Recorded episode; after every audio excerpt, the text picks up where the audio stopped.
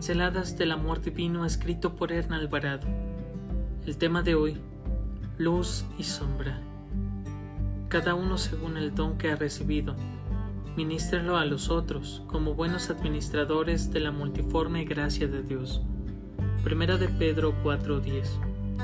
La curiosidad me hizo entrar a un invernadero donde se cultivan toda clase de plantas de una belleza extraordinaria. No pude resistir la tentación de comprar algunas. Se veían exuberantes, frondosas y floridas. ¡Qué belleza! Durante la visita del jardinero a mi casa, le pedí que las plantara en el lugar que yo había previsto.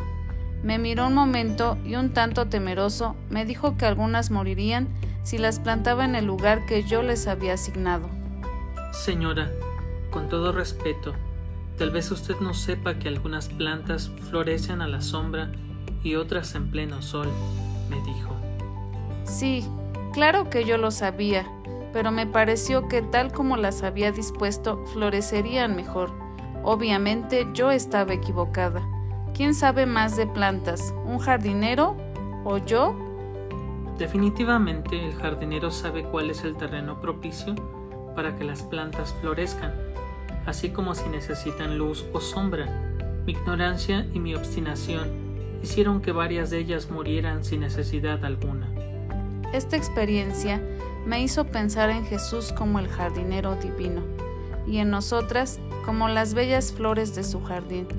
Y por supuesto, la analogía es clara. Algunas florecemos a la sombra y otras florecemos al sol. ¿Y sabes qué? Quien conoce cómo florecemos mejor es quien nos ha creado. Algunas mujeres florecen a la sombra, es decir, en el silencio del anonimato, y realizan una labor extraordinaria.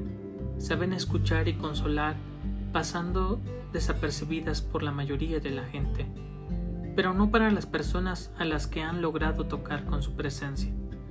Poseen una extraordinaria capacidad de discernimiento lo que las convierte en buenas consejeras. Son prudentes y se puede confiar en sus decisiones. Y si tenemos la fortuna de conocerlas bien, encontramos en ellas a las mejores amigas. Las que florecen al sol poseen talentos excepcionales, son alegres y amigables, son promotoras de bienestar y poseen una disposición de servicio que es muy natural en ellas. Son sociables y abren su corazón como los pétalos de una flor al sol. Querida amiga, sea cual fuere el grupo al que perteneces, quiero recordarte esta mañana que Dios te hizo. No fuerces tu naturaleza, permanece en el terreno para el que fuiste creada. Recibirás el rocío del Espíritu Santo, serás nutrida por la palabra de Dios y cuidada por la mano amorosa de Jesús enviamos un fuerte abrazo, tus amigos Javnia, Isaías y Joel.